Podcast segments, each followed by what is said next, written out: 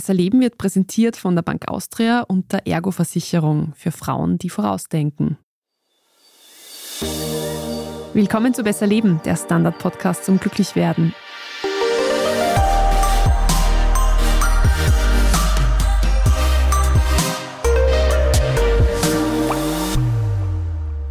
Ich bin Franziska Zeudel. Ich bin Martin Schauhuber. Und Martin, wir besprechen heute eines der ganz großen Themen im Leben. Etwas, das jeden von uns beschäftigt. Jeder wohnt irgendwo und jede. Und das heißt auch leider, dass man das sauber halten muss, wo man wohnt. Irgendwann. Und manche sind besser darin, manche schlechter. Ich oute mich jetzt nicht, zu welcher Seite ich gehöre diesbezüglich. Ich glaube, es wird im Laufe der Folge rauskommen, auf welcher Seite wir stehen. Genau, deswegen haben wir uns Hilfe geholt und zwar von Andrea Pfleger. Sie hat das Fachbuch Bitte reinigen, aber richtig geschrieben und ist Expertin für Reinigung in der Hotellerie, also dort, wo es dann wirklich um Genauigkeit geht. Dankeschön fürs Kommen. Hallo, schönen Nachmittag. Und ich muss gleich mit einer unangenehmen Frage einsteigen, weil ursprünglich hat die Folge richtig putzen geheißen bei uns. Und dann habe ich, wie ich potenzielle Interviewpartnerinnen recherchiert habe, habe ich schon gesehen, dass das eigentlich eher reinigen dann heißt bei Ihnen. Ist es jetzt schlimm, wenn man putzen sagt? Oder kann man einfach differenzieren in Sie reinigen, weil Sie machen es richtig und die Franziska und ich putzen halt? Schöner Ansatz. Wird auch manchmal so hergenommen, dass man sagt im Haushalt, so im sprachlichen Gebrauch, wir putzen. Wenn es aber dann in die Professionalität geht, bin ich schon ein Fan des Reinigens, weil zum Reinigen gehört schon ein bisschen ein Fachwissen. Und hier merkt man auch, was die Sprache mit diesem Thema macht. Da spricht man von einem Putzfetzen. Das ist ein Reinigungstuch, das ist heute hochtechnisch. Also ich würde es schön finden, wenn wir vom Reinigen sprechen. Ich sage immer, reinigen Sie schon oder putzen Sie noch? Ich fürchte, wir putzen noch. Oder wir putzen nicht einmal, was mich dann schon zur nächsten Frage bringt. Was ist denn so ein Klassiker? Was vergessen denn eigentlich die meisten, was für Hygiene jetzt in den eigenen vier Wänden aber total wichtig wäre zum Putzen oder Reinigen? Ich glaube, das, was man voranschicken muss, ist einmal, dass man in seinen eigenen vier Wänden ja so eine eigene Mikrobiologie hat. Also jeder kann sagen, ich lebe da, ich sage es jetzt einmal ganz locker, in meinem eigenen Sumpf. Jede Familie hat die Mikrobiologie und wir sind uns ja eigentlich ganz sicher in diesen vier Wänden, aber wenn es dann mal nach außen geht, dann wird es kritisch. Das soll nicht heißen, dass man zu Hause nichts machen muss oder sollte. Ich finde es ganz wichtig, dass man bei den Textilien sehr gut aufpasst. Ihr kennt es sicher von überall, dass man sagt, bah, dann liegt dieses grausige Wettex in der Abwasch und das beginnt dann schon zu stinken. Ja, da weiß man schon einmal, dass man was nicht richtig macht. Also generell Textilien oder nur jetzt Reinigungstextilien? Nein, nein. Ich würde da auch an manche andere Dinge denken. Ich denke auch an das Thema Wäschepflege. Ja, das gehört für mich zur Reinigung in einem Haushalt dazu. Und sehr oft werde ich gefragt, ja, wie oft soll man ein Handtuch waschen oder Badetuch oder wie oft wechselt man die Bettwäsche? Also das sind auch Themen, die wir heute vielleicht einmal bemurmeln können. Ja, dann machen wir es gleich, würde ich sagen. Gerade das Thema, ich glaube, gerade beim Thema Handtücher, ich will jetzt keinen Namen nennen, aber ich kenne auch Leute, wo ich jetzt schon weiß, ihre Antwort wird sein öfter. Ja. Wie oft sollte man denn ein Handtuch verwenden?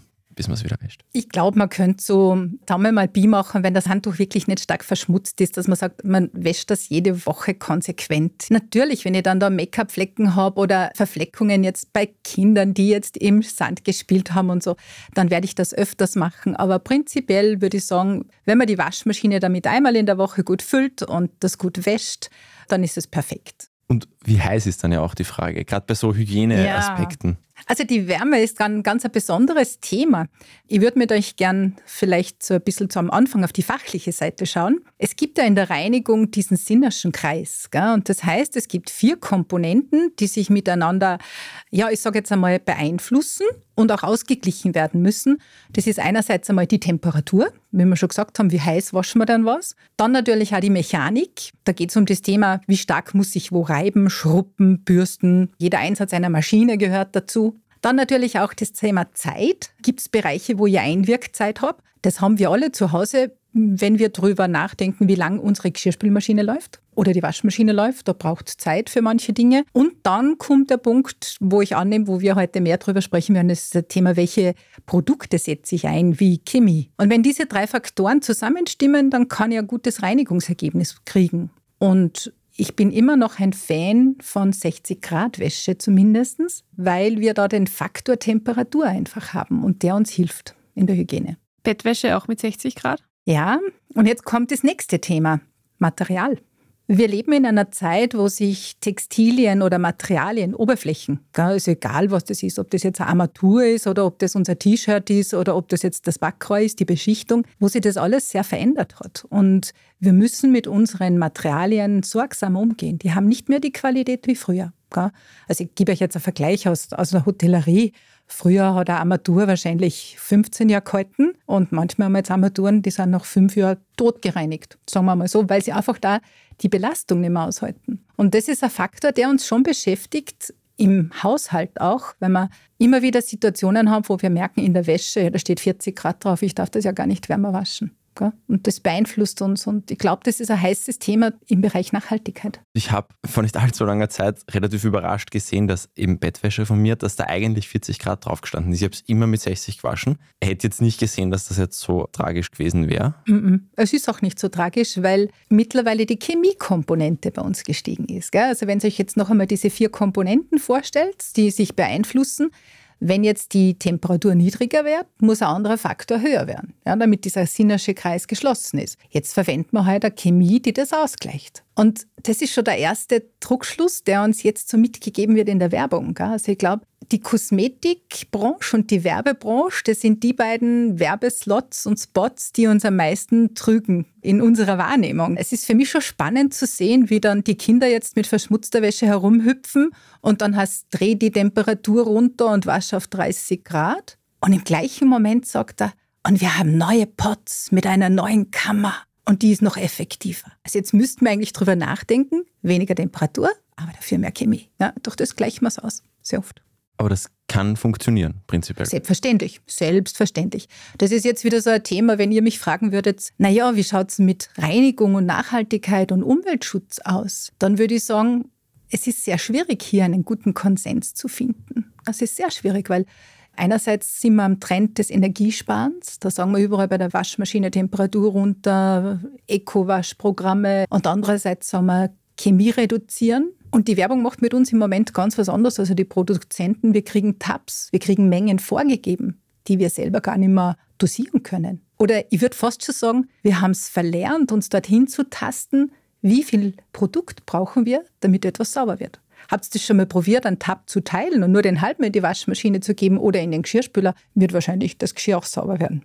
Also das sind so Dinge, und da kommt gleich ein Tipp von mir, eben das mal auszuprobieren, selber mal zu probieren, mit der Dosierung runterzugehen oder auch beim Geschirrspülprodukt manchmal wieder auf ein gut bewährtes Pulver zu gehen, dass man selber sagen kann, ich fülle die Kammer nicht voll an, sondern nur halb. Wir haben einen sehr, sehr kleinen so einen Mini-Geschirrspüler. Mhm. Diese Tabs sind ja nicht mal zu teilen das ist ein kompletter Krampf, die in der Mitte auseinanderbrechen genau. zu wollen, was wahrscheinlich Produktdesign ist. Das, das ist, ist Strategie. Ja. Das ist Strategie. Ja. Aber es ist ja ein anderer Trend, Sie haben es ja eh schon gesagt, die Nachhaltigkeit. Mhm. Es gibt ja auch mittlerweile schon einiges an nachhaltigen Produkten am. Markt zum Putzen. Was halten Sie jetzt vom Verzicht auf Chemie oder zumindest vom in der Werbung versprochenen Verzicht auf Chemie? Ja, also das ist ein spannendes Thema. Ich würde, wenn ich da einen Tipp abgeben darf, allen einmal raten, sehr gut hinzuschauen, was sie kaufen. Gell? Also es gibt in Österreich ja sehr klare Qualitätssiegel. Österreichisches Umweltzeichen ist einmal was Tolles. Also dieses Produkt ist einmal getestet worden. Das kann man mal sagen. Dann gibt es ein Eco-Label. In Deutschland gibt es den blauen Engel. Also alle Produkte, die schon einmal so ein Kennzeichen haben, gehen schon einmal in Richtung Nachhaltigkeit. Und wenn man da jetzt Nachhaltigkeit noch einmal hinterfragen möchte, dann funktioniert es das so, dass die Seife, die in diesen Produkten drinnen ist, früher aus Erdöl produziert worden ist und in diesen nachhaltigen Produkten werden primär die Seifen aus nachwachsenden Rohstoffen wie zum Beispiel Zuckerrübe produziert. Also da hat man schon mal was dafür getan. Und wenn wir jetzt nur so zurückschauen, ich würde jetzt einmal so sagen sieben, acht Jahre, wie die ersten Ökoprodukte so rausgekommen sind, da haben die Hausfrauen gesagt, funktioniert ja gar nicht. Die haben nur relativ, wie soll ich sagen, eine sehr schlechte Reinigungsleistung gehabt. Aber mittlerweile hat sich da die Industrie natürlich auch wahnsinnig entwickelt und es gibt sehr viele Ersatzstoffe, die auch ganz eine gute Reinigungsleistung kriegen. Also heute könnt ihr nicht mehr sagen, ja in der Fachbranche, Ökoprodukt reinigt schlechter wie ein klassisches Produkt. Also Augen auf, vergleichen und ich glaube, wenn wir darüber reden, was wir mit Chemie falsch machen, dann ist es der Punkt, dass wir alle Hochkonzentrate in den Händen haben. Ja, wir wollen ja Verpackung sparen. Jetzt sind die Produkte, die da drinnen sind, alle hochkonzentriert. Und wir verwenden es aber wie im Alltag mit Schussdosierung. Also jeder macht schon einen guten Schritt in Richtung Nachhaltigkeit, zu schauen für sich, wie viel braucht es, kann ich reduzieren, halte ich mich an die Dosiervorgaben und selbst noch einmal einen Hausverstand einschalten und sagt, boah, ich bringe mit drei Tropfen das gleiche Reinigungsergebnis. Wird auch reichen. Braucht es wirklich die ganze Kappe Weichspüler? Ja, der Weichspüler ist ja so und so, so ein Thema. Ja, braucht es überhaupt Weich? Und wenn es ihn schon angeblich brauchen soll, dann braucht es vielleicht nicht die ganze Kappe, würde ich behaupten. Ja, also der Weichspüler, weil wir schon so bei der Wäsche waren, der Weichspüler ist halt, wie soll man sagen, ein Wohlfühlprodukt, das wir uns gönnen. Weichspüler-Inhaltsstoffe legen sich auf die Faser und bleiben drauf. Das heißt, auch beim nächsten Waschen geht nicht alles runter. Das heißt, immer wieder, wenn ich Weichspüler verwende, beschichte ich sozusagen meine Faser. Und irgendwann wird das Handtuch auch nicht mehr so gut saugen. Das ist ein Gewöhnungsprozess. Also ich würde für alle, die sagen, ich habe zu raue Wäsche, einmal vorschlagen, in den letzten Spülgang einmal eine Kappe Essig mit reinzugeben, weil der Essig entsäuert und nimmt sozusagen den Handtüchern diese Steifigkeit aus dem Kalkanteil des Wassers und das wird wieder flauschig. Ich habe auch mal gelesen, dass Weichspüler dafür sorgt, dass Handtücher kein Wasser mehr oder Wasser nicht mehr ja. so gut aufnehmen. Stimmt so ist das? das? Das stimmt.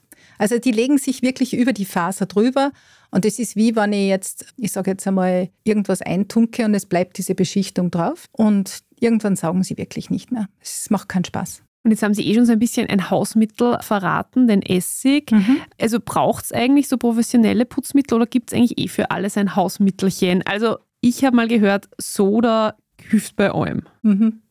Ich würde sagen, bleiben wir mal beim Essig. wir müssen ja schauen, welchen Schmutz haben wir. Also mit was beschäftigen wir uns im Haushalt? Und im Haushalt geht es um zwei Dinge. Es geht um Kalk, vor allem in der Badezimmerreinigung, wenn wir unsere Kalkspuren auf unseren schönen Glasduschwänden haben. Und es geht auf der anderen Seite um Fett. Fett in der Küche. Das sind so unsere beiden Klassiker. Zur Kalkentfernung braucht es ein saures Produkt, ja, braucht es eine Säure. Und da ist natürlich der Essig, die Essigsäure, ist natürlich ein Helferlein. Und dann gibt es gleich noch eine Säure, die euch einfallen wird, das ist die Zitronensäure. Also diese beiden Rohmaterialien oder Produkte kann man natürlich für die Reinigung einsetzen.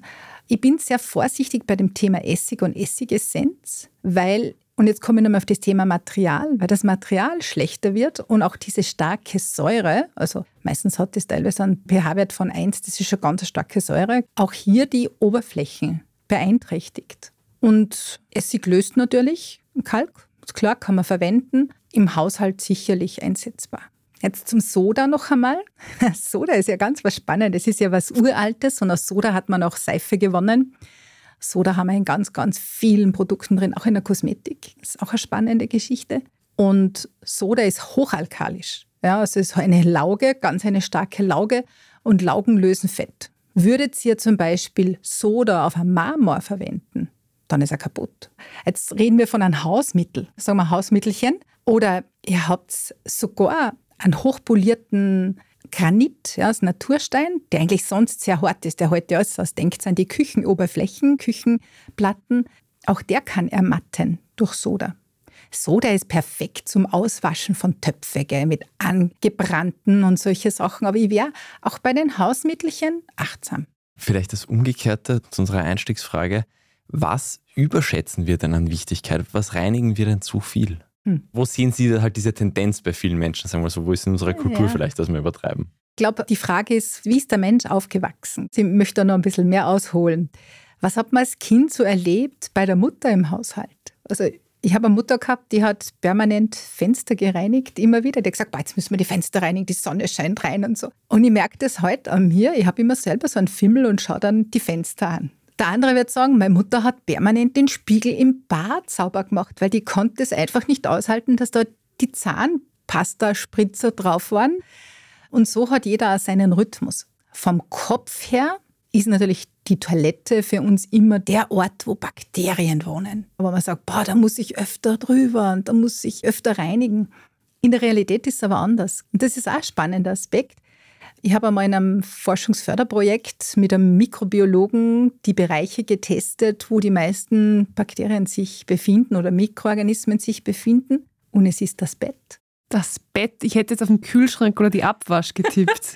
Nein, es ist das Bett. Aber ist ja auch selbstverständlich, weil es stellt sich vor, wie viele Mikroorganismen wir an der Haut haben. Und das legt sich natürlich dann auf die Oberfläche der Textilien. Darum ist Bettenhygiene ist schon wichtig. Und um da jetzt einen Sidestep aus der Hotellerie zu bringen, also man glaubt immer, wir sind gefeit vor so vielen Krankheiten wie Lebra und Co. Also da gibt es schon Studien, wo immer wieder Keime, vor allem im Bett, in der Bettwäsche gefunden werden. Also das ist, da wälzt man sich, da schwitzt man, da gibt man ab. Also darum, Bettenhygiene ist wichtig. Und jetzt kommen wir noch einmal zur Aussage, wie oft den Bettwäsche wechseln. und da würde ich so sagen, ja, alle drei Wochen, 14 Tage, drei Wochen, das wäre perfekt ist wahrscheinlich eines der Themen, das am meisten im Argen liegt bei den meisten Menschen. Naja, auch eine kleine Wohnung, wenig Platz, Aufhängen, Trocknungsvorgang. Wie flutscht denn das alles? Wie geht denn das alles? Und bei den Reinigern, da gibt es ja auch nur eine spannende Geschichte in der Praxis. Für die Menschen, wenn ihr sagt draußen, was ist wichtig im Privathaushalt, für viele Leute ist es wichtig, dass ein Produkt schäumt. Schaum macht was. Das wird uns ja auch in der Werbung so suggeriert, da auch im Teleshopping. Ja, da gibt es ein paar Pülferchen, die gibt es da rein ins WC und das sprudelt auf und dann ist alles blitzeblank. Und Schaum ist ein kritisches Thema, auch in der Nachhaltigkeit, weil Schaum klebt und die Inhaltsstoffe, mit denen in einem Produkt Schaum produziert werden, stehen sehr oft auf der schwarzen Liste der Inhaltsstoffe. Die Produkte der Zukunft werden alle nicht mehr schäumen. Also höchstens, wir sind in der Industrie und haben Bereiche, wo wir eben Flächen vertikale Flächen schäumen müssen, aber sonst nicht. Also das aus den Köpfen zu bringen, Schaum ist wichtig. Das, ist, das müssen wir mal rauskriegen. Schaum ist überhaupt nicht wichtig in der Reinigung. Wasserressource vergeudet. Und dann haben wir noch das Thema Fensterreinigung. Und Schaum, ihr kennt es ja, wenn man mit der Sprühpistole davor steht und man ist ganz glücklich, wenn man plötzlich den Schaum da drauf hat. Und da ist der Schaum eben auch eine Komponente, die dazu führt, dass das Fenster irgendwann zu schmieren beginnt. Jetzt sind wir schon beim The Nein, Thema aller grad, Themen. Ich fühle mich gerade unfassbar ertappt mit dieser ganzen Schaumthematik. Also nicht beim Thema Fensterputzen, weil ich fühle mich in keinem Kontext glücklich beim Fensterputzen. Aber dieses Schaumthema. Schon sehr befriedigend, boah, oder? Also wenn ich da jetzt einen Topf wasche und da ist kein Schaum, dann der wird ja nichts sauber. Schön. Okay, das müssen wir Schön. ändern. Das aber, aber jetzt ja. das Thema aller Themen. Ich bin nur hier wegen diesem Thema. Ich hasse nichts mehr in meinem Leben als das Fensterputzen. Und es wird nie schön. Und gerade gestern wieder überlegt, soll ich, soll ich nicht? Na, bitte nicht, es ist Sonntag, ich will nicht. Wie gehe ich es denn an, dass keine Schlieren sind einmal im Leben? Mhm. Das Einfachste wäre Wasser und ein paar Tropfen Spüli. Und sie sind fertig. Jegliches Sprühprodukt, die gebrauchsfertigen, die ihr habt, die haben manchmal auch Inhaltsstoffe, die so staubabweisend sind, weil das ein bisschen einen Schutzfilm machen. Und wenn man natürlich immer nur draufsprüht, draufsprüht, draufsprüht, irgendwann fängt das Ganze so zum Schmieren an, dass es am besten ist, man wäscht das richtig einmal runter. Und dann heißt es ein paar Tropfen Spüli, richtig gut einwaschen und abziehen. Zum Beispiel mit so einem kleinen Handabzieher, das wäre perfekt. Und ich sage, die Technik ist in der Fensterreinigung am weitesten gekommen mittlerweile. Hier gibt es Mikrofasertücher, wo ich eigentlich überhaupt keinen Reiniger mehr brauche. Also da sage ich, Nachhaltigkeit liegt bei einem guten Mikrofasertuch, bei einem Spezialtuch für die Glasreinigung. Ein bisschen feucht machen, drüber gehen oder einen Teil des Tuches feucht machen und mit dem zweiten trockenen Teil nachwischen. Perfekt. Auch in der Praxis im Gewerbe draußen. Also denkt an die Gebäudereiniger, die da auf den Fassaden herumklettern. Also für die ist dann nur mehr wichtig ein gutes Tuch, wo diese Rinnspuren, die Tropfen noch weggewischt werden das macht man heute alles mit diesen technischen Tüchern. Es klingt so einfach. Und die kann man wahrscheinlich auch im Drogeriemarkt unseres Vertrauens kaufen. Das ist ja, da muss ich jetzt nicht Zugang zu irgendwelchen. Ja, können Sie. Das kennt ihr. Also ist für den Endkunden möglich. Natürlich gibt es auch sehr viele, ich sage jetzt so, Putzpartys, nenne ich es jetzt einmal auch, wo eben solche Tücher auch unter die Leute gebracht werden. Aber ich glaube, im Haushalt sollte man auch öfters einmal dran denken, an einen Profiladen zu gehen und sagen, gibt es bei euch so Tücher? Die sind größer und die sind meistens spottbillig. Ich gebe euch einmal so einen Ansatz, so ein Tuch kann 3 Euro kosten. Und wenn ich das halt jetzt in einem Direktvertrieb kaufe oder irgendwo, dann kann es sein, dass ich 15, 18 Euro zahle für so ein Tuch. Also die Profis haben die alle im Einsatz und wir Privaten zahlen viel dafür. Wie heißen solche Profiläden? Weil ich wüsste es nicht mal, wonach ich suche, ehrlich gesagt. Reinigungs also ich, ich glaube, dass ja, ja genau, dass man auch als Privater mal schaut, gibt es bei mir im Ort einen Reinigungsfachmarkt, wo auch das Gewerbe einkauft. Also es gibt große Gebäudereinigungsausstatter, die auch den Gebäudereiniger beliefern. Und man glaubt immer, man kann dort nicht einkaufen, sondern man kann dort auch einmal eine Packung von fünf Mikrofaserdücher kaufen. Das ist überhaupt kein Thema nicht. Und man bekommt dort auch als Privater sehr tolle Tipps. Ich wollte dich gerade sagen, Richtig. das ist ja wahrscheinlich die beste Ressource zum Putzen und Reinigen. Das ist eine super Ressource, weil wenn man hingeht und sagt, jetzt bin ich schon mal da, ich habe da so einen Wintergarten und da habe ich dann immer die grünen Algen drauf und wie kriege ich die denn da jetzt runter? Was mache ich da jetzt? Dann stehen die immer mit Rat und Tat zur Seite. Also da sind die Profis zu Hause. Also ich würde mir da nie scheuen, einmal zu sagen, wo gibt es denn so einen Laden bei mir, der eben an Endkunden verkauft und ich glaube, in allen großen Städten oder auch einmal dort einmal in Bezirksstädten gibt es so Läden, wo man sich da gut einmal eindecken kann. Und wenn ich jetzt losziehe und mich gut eindecken will und nur bereit bin, mir drei Produkte zuzulegen für meinen mhm. Haushalt, welche drei sollen es Ihrer Meinung nach sein? Also das Wichtigste ist ein gutes Spülmittel. Das ist einmal so ein gutes Handspülmittel einfach, das Sie verwenden können. Ein Sanitärreiniger wird es brauchen.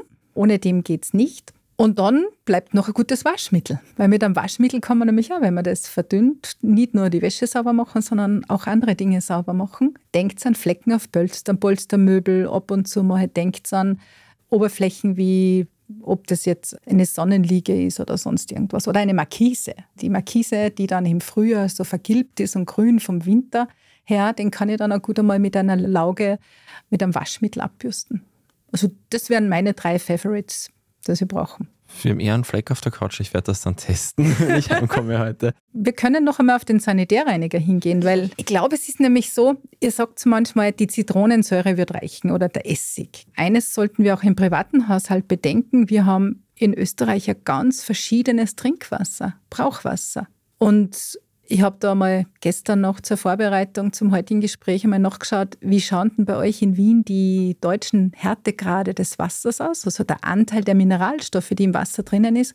Und ihr habt mit eurem Hochquellwasser da ein tolles Wasser. Ja? Es gibt ja auch für jeden, der das wissen möchte, am Magistrat oder auf der Webseite der Gemeinde die Möglichkeit, diese Wasserparameter mal anzuschauen. Und ihr habt circa sechs bis acht deutsche Härtegrade. Das ist ein relativ weiches Wasser. Die Skala bei der Wasserhärte geht von circa 0 bis 25. Und wenn man sich dann Gebiete bei euch außerhalb anschaut, Richtung Machfeld oder Bereiche raus, da haben wir teilweise Wasserhärten über 20. Also die haben ganz einen hohen Kalkgehalt. Und der wird halt dann auch mit dem Essig nicht glücklich sein. Der wird halt natürlich im Wasserkocher extrem oft viel Kalkablagerungen haben, aber da kann man ja gut mit der Zitronensäure auch arbeiten. Das wäre auch so ein Praxistipp. Sonst hat man die Zitronensäure zu Hause zum Marmelade kochen. Jetzt nimmt man sie mal her für den Wasserkocher. Sie haben sich jetzt erfreulicherweise auf drei Reinigungsmittel quasi einigen können. Aber man kann ja auch 30 zu Hause stehen haben. Es gibt ja dann den Fliesenreiniger, den Bodenreiniger, den Bodenreiniger, wenn der Mond zunimmt, den Bodenreiniger, wenn der Mond abnimmt. Der Kreativität sind ja keine Grenzen gesetzt in dieser Industrie. Braucht es das wirklich alles? Nein. Das wollte ich hören, danke. Nein. Und wisst ihr, was mich so beschäftigt auch? Dieses ganze Thema Fleckentfernung. Sie haben ja schon den Fleck auf der Couch angesprochen. Da möchte ich euch auch einen Tipp mitgeben. Also das ist, wenn ich sage Fleckentfernung, dann sage ich immer, macht das mit dem Zauberfinger. In der Praxis geht meistens her, wenn man einen Fleck hat, man wischt drüber, man beginnt zu wischen. Und beim Wischen drücke ich ja den Schmutz eigentlich in dieses Gewebe rein. Gell? Schon passiert. Genau. Ja, schon passiert. Der Fleck ist da.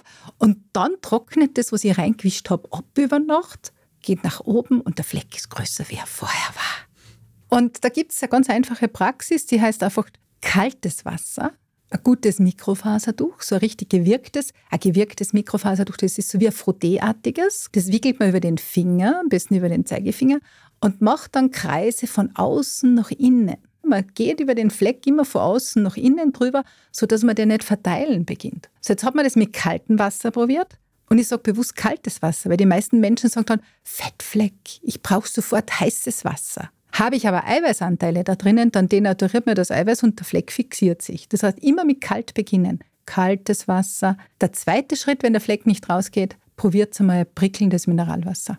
Kohlensäure löst auch Fett. Wir kennen das doch aus dem Restaurant, wenn die Männer sich die schöne Seidenkrawatte angekleckst haben und dann nehmen sie schneller Mineralwasser und wischen drüber. Also das ist so der Zugang. Der zweite Zugang wäre eben Mineralwasser. Und dann kann man schon mal schauen, okay, jetzt nehme ich ein bisschen ein Spüli her oder ein Haarshampoo geht manchmal auch sehr gut. Einfaches Haarshampoo. Und dann denke ich erst über diese ganzen Fleckenteufelgeschichten nach. Dann, ihr merkt es ja auch in der Werbung. Also diese Vielfalt schafft für einige Anbieter ein wahnsinniges Portfolio zur Werbung. Sagen, wir haben jetzt den Experten, wir brauchen den Fleckenteufel, den Fleckenteufel und den Fleckenteufel nicht. All in one, das ist perfekt. Also ich glaube auch weniger ist mehr und wirklich, ich sage immer, schnell handeln bei Flecken. Zu spät. Zu spät. Na gut, vielleicht geht es ja trotzdem noch. Aber ich finde auch den Aspekt, nicht immer alles zwangsläufig heiß auch sehr spannend, weil das ist, glaube ich, auch ein Gesetz ja, ja eigentlich mhm. im Volksmund. Ja, das hat man doch im Kopf von früher. Also meine Großmutter, das ist vielleicht auch der Grund, warum ich in diesem Bereich tätig bin, die war Reinigungs, ich sage es jetzt bewusst, Reinigungsfachkraft bei uns im Ort in der Bezirkshauptmannschaft und war zuständig für diese Etage für den Herrn Bezirkshauptmann. Und ich kann mich noch als Kind erinnern, da gab es immer einen warmen Eimer, der hat echt geraucht, gell, so heißes Wasser. Und da wurde die Kernseife hineingeschabt. Und ich glaube, wir haben alle noch im Kopf, also das muss heiß sein, Temperatur muss da dabei sein. Und die Reiniger der Zukunft sind alles Reiniger, die auf Kaltwasserbasis arbeiten. Das heißt, die Inhaltsstoffe sind schon so produziert, dass sie auch bei kaltem Wasser die volle Wirkung entfalten. Also eher kalt als wir warm in der Oberflächenreinigung. Ich lerne so wahnsinnig viel Neues. Wir machen jetzt eine kurze Werbepause und dann wollen wir wissen, was man sich eigentlich alles zusammenhauen kann, wenn man die falschen Schwämme verwendet im Haushalt.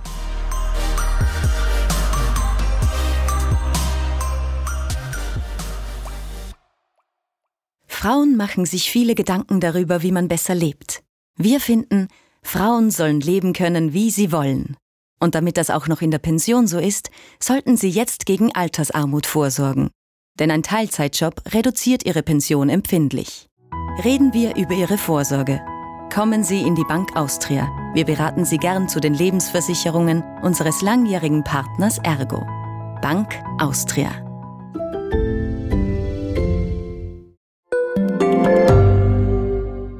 Das Standardforum ist ein Ort zum Mitreden, auch ganz anonym, wenn Sie das möchten. Freier Diskurs bedeutet auch, die Balance zwischen Meinungsfreiheit und respektvollen Umgang zu halten. Das macht dann das Moderationsteam mit Hilfe von transparenten Community-Richtlinien. Sie können Ihre Meinung zu tagesaktuellen Themen abgeben oder sich in den Community-Foren über unterschiedlichstes austauschen, was auch immer Sie gerade beschäftigt. Egal ob Sie aktiv posten oder Beiträge anderer bewerten. Ihre Stimme findet Anklang bei über 100.000 aktiven Userinnen und Usern. Einfach bei dst.at Forum anmelden und losreden. Jetzt für mein schlechtes Gewissen oder vielleicht um es zu beruhigen, wie oft sollte man eigentlich die Wohnung staubsaugen? Der Teppich oder wenn man halt, es gibt zwei Dinge, die man betrachten sollen. Wir haben ja einen Sauger zu Hause, nicht nur weil wir einen Teppich haben, sondern weil wir, ich sage jetzt, ein Laminat haben, ein Parkett, einen Vinylboden, was auch immer. Und einfach um den Staub zu entfernen. Also Staubsaugen würde ich sagen, einmal in der Woche, wenn ich keinen Großschmutz habe. Es kommt auch darauf an, welches Umfeld ich habe, wie heizt sich in der Wohnung, wie viel Staub bildet sich. Oder habe ich zum Beispiel ein Haustier, da wird sich das anders entwickeln. Aber an und für sich reicht einmal in der Woche. Ich würde es auch so anlegen, einmal zu überlegen, kann ich den Staubsauger durch ein anderes Tool ersetzen? Weil die meisten Leute saugen ja nicht gern, weil das erstens laut ist und weil man immer in so einer blöden, gebückten Stellung sich befindet und dann der Rücken schmerzt. Ihr kennt ja dieses Praxisprinzip aus der Werbung. Es gibt ja den guten alten Swiffer. Mittlerweile ist er schon ein guter alter Swiffer. Das kann man ja auch mit einem Mob machen oder Mikrofasermob, den man nur leicht feucht macht und dadurch mobbt. Und die letzten Reste, die überbleiben, kehre ich mit der Kehrschaufel zusammen oder sauge mit dem Sauger weg. Auch einmal zum Überlegen, muss es immer der Staubsauger sein? Weil wenn der Staubsauger nicht gut ist, dann bläst er hinten den Schmutz wieder raus. Also auch beim Staubsauger, bitte schaut öfters noch, kontrolliert den Beutel weil wenn der voll wird, sinkt die Saugkraft. Und wenn man dann so lange saugt, bis der Staubbeutel platzt, dann ist der Staubsauger kaputt. Und was halten Sie von einem Staubsaugerroboter? Also mittlerweile bin ich der Meinung, dass diese Mitbewohner, ich nenne sie dann so, diese technischen Mitbewohner, die machen ganz einen guten Job. Also das hat sich in den letzten Jahren ganz cool entwickelt. Natürlich Ecken, Kanten, hinter irgendwelchen Vorhängen und solche Sachen oder verbaute Teile, da wird es schwierig, aber ich kenne viele, die so einen Freund, technischen Freund im Haus herumfahren haben. Ich bin so ein Mensch und ich muss sagen, ich bin auch sehr happy. Cool. Es ist natürlich dann doch irgendwie mühsam, das Zimmer dann auch irgendwie quasi roboterfähig zu machen, weil das ja jedes mhm. Handy-Ladekabel sofort frisst. Mhm. Aber wenn man das einmal ein bisschen so im Kopf hat, was man da geschwind für Handgriffe machen muss. Und man ist quasi gezwungen, dass man vorab ein bisschen zusammenräumt. Genau, es darf halt also, einfach genau. nichts, Loses. Ja. Schnürsenkel, solche Geschichten werden ja, halt sofort super, inhaliert ja. von dem Gerät. Wobei man natürlich da jetzt zu einem Thema kommen, wo man sagt, wie viel Sauberkeit und Hygiene braucht der Mensch und was hängt mit dem Begriff Sauberkeit alles zusammen. Wir reden da jetzt über Reinigung oder über das Putzen. Das hat aber ganz einen wesentlichen Einfluss auf unser Wohlgefühl. Es ist so eine lästige Tätigkeit. Man muss sie immer wieder aufraffen, was zu tun. Dann sagt man, boah, jetzt ist Wochenende und jetzt muss ich dann meine Wohnung auch noch sauber machen. Aber dieses Sauberkeit und Wohlbefinden, das ist ganz eng miteinander gekoppelt. Und sehr viele Menschen, das kenne ich aus meinem Spezialbereich der Hotellerie, haben auch die Gäste haben sehr viel grafische Optik, also Wahrnehmung. Also wenn die Vorhänge schief hängen, kommt gleich einmal der Begriff unordentlich und dann im Kopf, wenn dann eine Kleinigkeit ist, nicht sauber. Das kann zum Beispiel jetzt nur eine Fluse von einem Toilettpapier sein, das irgendwo auf einer Toilette liegt, aber das macht im Unterbewussten was. Und wenn ihr mich noch einen Tipp fragt, wie oft soll ich reinigen oder diese lästigen Arbeiten erledigen, ich würde sagen, jeden Tag, Tag ein bisschen was. Das wird so eine Routine. Da sagt man, da geht man die Runde und kann ja mal in der Pause vom Formel 1 Rennen einmal schnell gehen und meinen Geschirrspüler ausräumen oder ich kann mal eine Runde machen und was weiß ich, die Spielsachen vom Kind wegräumen. Je öfter ich etwas tue, desto mehr schaffe ich mir einfach ein Wohnumfeld, das jetzt nicht entgleist. Dass ich sage, um Gottes Willen, am Wochenende habe ich das totale Chaos und jetzt geht's los. Ich muss nur drei Pfannen von unter der Woche abwaschen. Mhm. Also das ist etwas, das mich schon beschäftigt auch im Gewerbe. Covid hat uns da natürlich einiges, ist jetzt fast schon leidig, über dieses Thema zu reden, aber Covid hat uns da in der Reinigung auch einiges gelehrt. Das, was mich persönlich beschäftigt hat, war in den ersten paar Wochen unseres ersten Lockdowns hat man auch über das Reinigungspersonal gesprochen und dann werdet ihr gemerkt haben, ist nur mehr ums Pflegepersonal, um die Kassiererin gegangen. Also man hat da schon mal ganz kurz diesen Geistesblitz gehabt, ah, da gibt es ja Menschen, die reinigen und die sind ja auch wichtig. Und dann ging es in die andere Richtungen. Und so ist das auch in manchen Objekten bei uns. Ja. Es wäre nicht so cool, da unten in der Mall einzukaufen, da bei euch jetzt in Wien, wenn die nicht sauber wäre. Und diese Dienstleistung der Sauberkeit, dieses Wohlfühlens, es ist ganz ein wesentlicher Bestandteil in der Familie. Ich weiß nicht, wie es euch gegangen ist als Kind, wenn die Mama das Bett neu bezogen hat und da ist man so richtig reingesprungen und gesagt, wow, das Bett ist neu bezogen, jetzt ist es aber cool. Also das macht schon was mit einem. Weil Sie jetzt eh schon über die Dienstleistung gesprochen haben. Angenommen, es hat jetzt jemand die Nase voll, seine Wohnung immer putzen zu müssen und will sich da wen suchen. Haben Sie da vielleicht auch einen Tipp, wie man es angeht, wie man wen Guten findet, worauf man achten soll? Es gibt ja auch wirklich die Reinigungsdienstleister. Und es gibt Firmen, die sich mittlerweile genau auf diese Dienstleistung spezialisieren. Die sagen, wir merken, es gibt immer viele Private, das sind Geschäftsleute oder Leute, die Tag und Nacht im Business stehen und für die ist halt einmal cool, wenn da mal zwei Stunden wer kommt und durch meine Wohnung, mein Haus fegt. Die gibt es und ich würde mich auch wirklich hier zum Beispiel über die Seite der Wirtschaftskammer informieren und sagen, welche Dienstleister gibt es in meinem Umfeld. Das könnte auch eine Firma sein, vielleicht die dazu noch eine Hausbetreuertätigkeit macht wo ich jemanden dafür engagieren kann. Ja, durchaus. Also es wird mehr, es wird wirklich mehr, das merken wir. Ein Dienstleister werdet ihr aber auch dann vielleicht brauchen, wenn ihr zum Beispiel einmal am Boden renovieren müsst oder ich sage jetzt einmal sanieren müsst, weil halt der Holzboden ein geölter drinnen liegt und der muss jetzt wieder nachgeölt werden. Auch hier traut euch wirklich, ich kann das nur jedem sagen, Privatperson, informiert euch, wo sind die Professionisten, wer kann das? Es gibt zwei Möglichkeiten. Entweder ich schleife den ganzen Boden ab und ich lasse ihn neu ölen vom Tischler oder von meinem Bodenleger oder ich hole mir einen Professionisten, der das wieder tiptop reinigen kann. Und die Reinigungsbranche, jetzt meine Kollegen aus der professionellen Seite, sind ja auch dazu da, um Nachhaltigkeit zu legen, um Leben, um Material aufrechtzuerhalten. Also ich finde es schon gut, wenn sich Private immer wieder mal an Professionisten wenden. Haben wir auch sehr viel im Außenbereich. Ja, wenn jemand eine Terrasse hat mit einem Naturstein und sagt, boah, das veralkt so, ich komme mit dem nicht mehr zurecht, dann holt man sich manchmal auch jemanden rein. Ihr habt ja auch mich gefragt, wie das ist so mit den Dingen, die wir falsch machen. Und ich habe gesagt, das sind vor allem die Mikrofasern oder die Tücher, die Tücher, die wir verwenden. Vielleicht auch ein Tipp für den privaten Haushalt versucht, mehrere Tücher zu verwenden. Nicht nur mit einem Tuch herumzusudeln, sage ich jetzt einmal, ja, genau. Wenn man sagt dann, ja, dann schmeiße ich das halt zur Wäsche dazu. Also es gibt schon so eine Farbensystematik in der Praxis. Man hat dann meistens rote Reinigungstextilien für den Bakterien, vielleicht im Kopf größer bakterienbesiedelten Bereich wie das Bad und ein blaues Tuch zum Abstauben für meinen Wohnbereich. Weil wenn ihr jetzt in ein Hotel geht oder in einen anderen Betrieb im Krankenhaus seid, dann möchte ich auch nicht sehen, dass vielleicht die Toilette gewischt worden ist mit dem gleichen Tuch, mit der dann vielleicht mein Esstisch oder was weiß ich, meine Ablage abgewischt wird. Auch hier ein bisschen nachzudenken, da gibt es Textilien, die sind für den Sanitärbereich und dann gibt es Textilien, die sind für den Wohnbereich. Und auch das farblich zu splitten, das macht dann schon Spaß. Und zu den Schwämmen gibt es noch, das fällt mir jetzt auch noch gerade ein, Wir haben ja sehr oft in der Küche diese gelben Schwämme mit dem grünen Schwamm, also mit der grünen Scheuerfläche drauf. Bitte seid da vorsichtig im privaten Haushalt. Wenn ihr mit diesem Scheuerschwamm, mit der grünen Fläche, wo Armaturen drüber geht, die sind definitiv zerkratzt. Also dieser grüne Schwamm gehört in die Küche zu den Töpfen und im Bad, WC-Bereich, Sanitärbereich verwenden wir sehr gerne Schwämme, die haben ein weißes Vlies drauf. Und dieses weiße Vlies ist kratzfrei. Das ist vielleicht auch noch so als Tipp. Und das eine und andere Bürstel oder Helferlein brauchen wir natürlich auch. Meistens muss die alte Zahnbürste dafür herhalten, ja, Ecken, Kanten und so. Eine gute Fugenbürste ist schon was Cooles. Auch im privaten Haushalt, da macht man es gleich viel lieber. Ich habe gerade ein neues Wort gelernt. Kennt man, also muss man das kennen, eine Fugenbürste? Fugenbürste doch, aber ich wollte gerade sagen, mit so viel Begeisterung habe ich noch nie wen drüber reden gehört. ich gestehe, ich kannte es. Nicht, vielleicht kenne ich es optisch, aber nicht unter dem Namen. Das rede ich mir jetzt zumindest ein. Die Fugenbürste.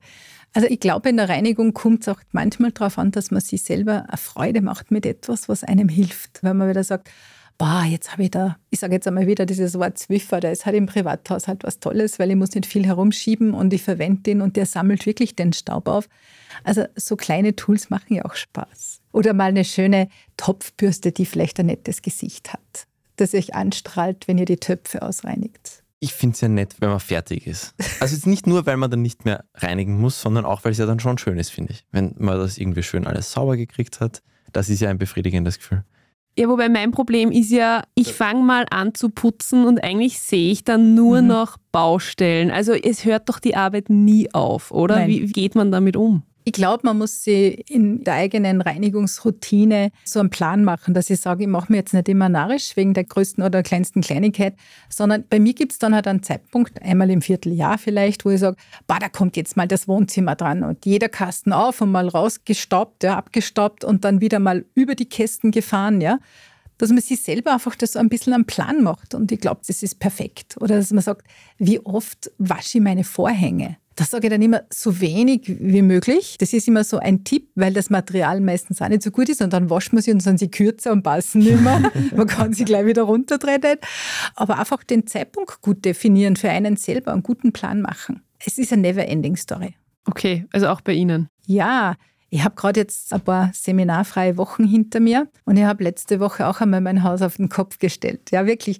Da geht es dann wirklich ratzfatz von oben nach unten, Grundreinigung und das macht Spaß wieder. Und wenn man dann so die Tage durchs Haus geht, sagt man, wow, jetzt ist echt einmal wieder sauber. Können Sie eigentlich auf Besuch wohin kommen? Oder ich meine, jetzt sind wir in unserem Aufnahmestudio. Sehen Sie da sofort, das passt nicht, das passt nicht, das gehört eigentlich gereinigt? Oder können Sie das ausblenden? Ich kann das total ausblenden. Früher war das total spannend für mich in meinen ersten Berufsjahren. Da fährst du ins Hotel oder in einen Betrieb und dann fangst du schon zum Schauen und geht, da screenst du schon jeden Raum so richtig. Von oben bis unten. Und mein Mann hat zu mir mal gesagt, mit dir fahre ich nie mehr in den Urlaub. Nie mehr. Und heute kann ich das total ausblenden. Also es müssten dann schon Dinge sein, die mir wirklich ekeln.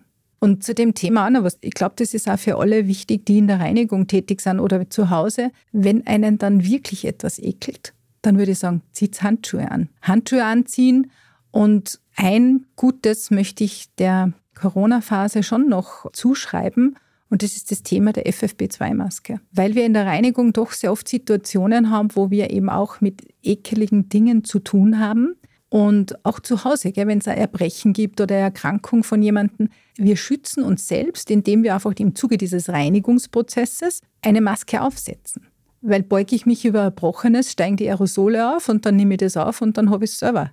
Also das ist schon etwas, wo ich sage, wenn man vor allem auch diejenigen, die vielleicht dann einmal mehrere Leute im Haus haben, die vielleicht einen Pflegefall zu Hause haben. Wir haben ja sehr viele Leute, die eben natürlich auch Angehörige pflegen oder im Pflegedienst sind. Da finde ich das, das schon wichtig. Wenn ich früher in meinem beruflichen Feld von einer FFP2-Maske gesprochen habe, zum Beispiel im Kinderhotel, wenn solche Sachen passieren, haben alle gesagt, Frau Pfleger, ja, wir sind doch nicht in einem Krankenhaus. Aber seit Covid ist das kein Thema mehr. Also das ist auch spannend, wie sich Dinge entwickeln, die uns da noch helfen können. Gut, so wir wissen jetzt sehr, sehr, sehr viel mehr als vorher, glaube ich. Zumindest in der Theorie wissen wir jetzt Bescheid. Jetzt müssen wir halt nur heimgehen und es ausprobieren, Martin. Und das richtige Mikrofasertuch kaufen. Ich werde das machen. Frau Pfleger, vielen Dank für den Besuch bei uns im Studio. Dankeschön. Gerne, war mir eine Freude. Ich habe selten so viel gelernt in einer Folge, glaube ich. Ich hoffe, das gilt auch für unsere Hörerinnen und Hörer. Sollte noch jemand sonstige Reinigungstipps haben. Man kann auf Spotify jetzt auch Folgen kommentieren einzeln. Die kann man natürlich auch da hinterlegen, die Tipps. Oder auch einfach nur hinschreiben, danke, es hat mein Leben verändert. Ich habe alles falsch gemacht früher. Außerdem freuen wir uns natürlich über eine 5-Sterne-Bewertung auf allen gängigen Podcast-Plattformen. Wir freuen uns über Feedback oder auch weitere Themenvorschläge an besserleben.derstandard.at. Man kann uns auch abonnieren auf allen Podcast-Plattformen. Man kann auch eine Podcast-Plattform gründen und uns dort abonnieren. Alles ist möglich. Wir freuen uns drüber. Das war Besser Leben, der Standard-Podcast zum Glücklichwerden. Ich bin Franziska Zeudel. Ich bin Martin Schauhuber. Und produziert wurde die Folge von Christoph Grubitz. Ciao. Bis nächste Woche.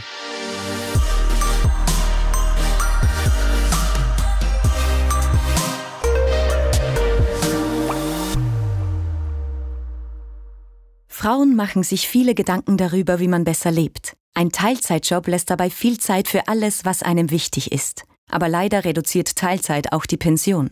Bleibt dann noch genug Geld zum besser Leben? Sorgen Sie jetzt gegen Altersarmut vor. Kommen Sie in die Bank Austria. Wir beraten Sie gern zu den Lebensversicherungen unseres langjährigen Partners Ergo. Bank Austria.